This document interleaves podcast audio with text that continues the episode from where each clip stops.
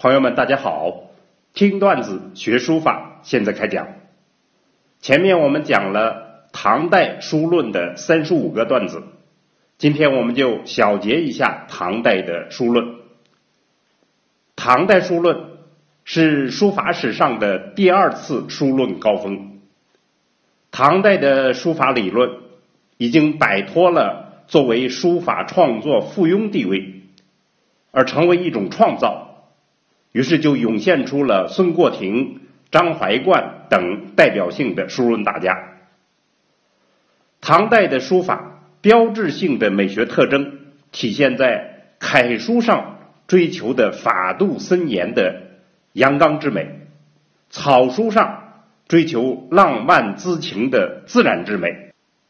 书学思想则主张疏通自然之道的观点，认为书道。是自然与人心汇通的表现，书法的产生、技巧的运用、字的结构造型，都必须遵从于自然之道。唐上法正是在这样的美学思想指导之下而形成的时代风尚。从魏晋的上韵走向唐的上法，法从韵出，纳韵于法。于是就达到了形神兼备的书学境界。书谱等书学巨著的价值，就在于为我们揭示了如上的书学规律。如果要具体解释一下唐代的法度，那么就是运笔讲求急色、轻重、提按、衄错，讲求无往不复。无垂不收，与横先竖，与上先下，与左先右等。线条讲求运行中力度的变化，形成的质感若有筋有肉，要立实而气空等。节字讲求排叠、避让、顶带、穿插。向背、偏侧、挑挑、补空、覆盖等。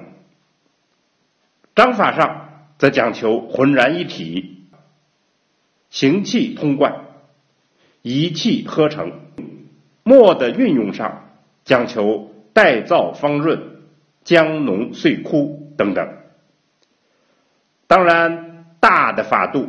其实就是儒释道思想的灵活运用。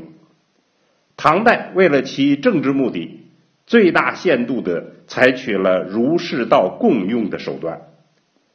大家有个共识的比喻，说佛学像百货店，有钱有时间可以去随便逛逛；道家像药店，不生病不用去，而生了病就非去不可。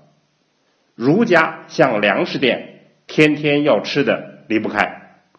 唐代正是这样利用儒释道思想的。当然，现实的来讲，唐代的书学思想是唐代国家统一、民族兴旺、政治、经济、文化诸方面的繁荣发展所形成的时代精神，在书法文化中间的集中体现。好，关于这个话题，我们就讲到这儿。